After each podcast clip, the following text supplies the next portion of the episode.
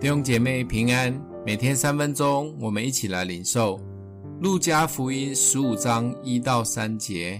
众税吏和罪人都挨近耶稣，要听他讲道。法利赛人和文士私下议论说：“这一个人接待罪人，又同他们吃饭。”耶稣就用比喻说：“比喻哥，耶稣又来了。”法利赛人跟文士以为在后面偷偷讲话，耶稣没听到。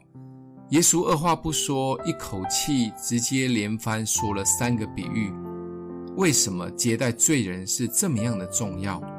就像一百只羊里走失的唯一那一只，十块钱里掉落的一块，两个儿子中的那个迷途知返的儿子，不管是百分之一、十分之一。二分之一都很宝贵，只要找到或愿意回家，都值得开趴庆祝。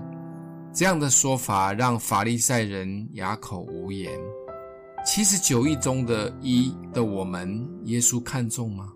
当然，在神的眼中，每一位都很宝贵，特别是愿意悔改在主面前的人更加宝贵。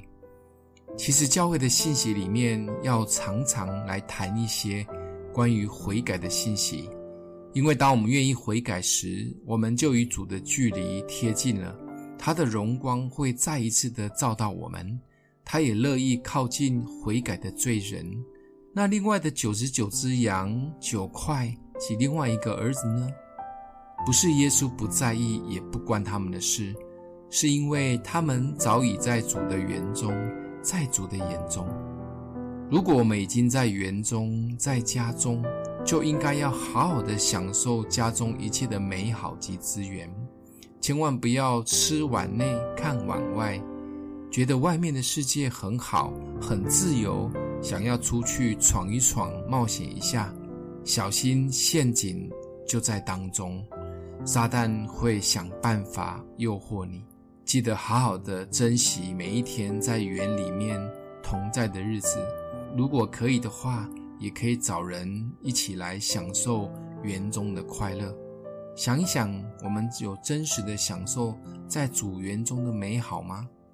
我们一起来祷告。阿们的父，谢谢主，让我们可以在你的园中，求主帮助我们，可以享受，也渴慕园中一切的美好，也乐意邀请人进入园中一起享受。奉耶稣基督的名祷告，祝福你哦。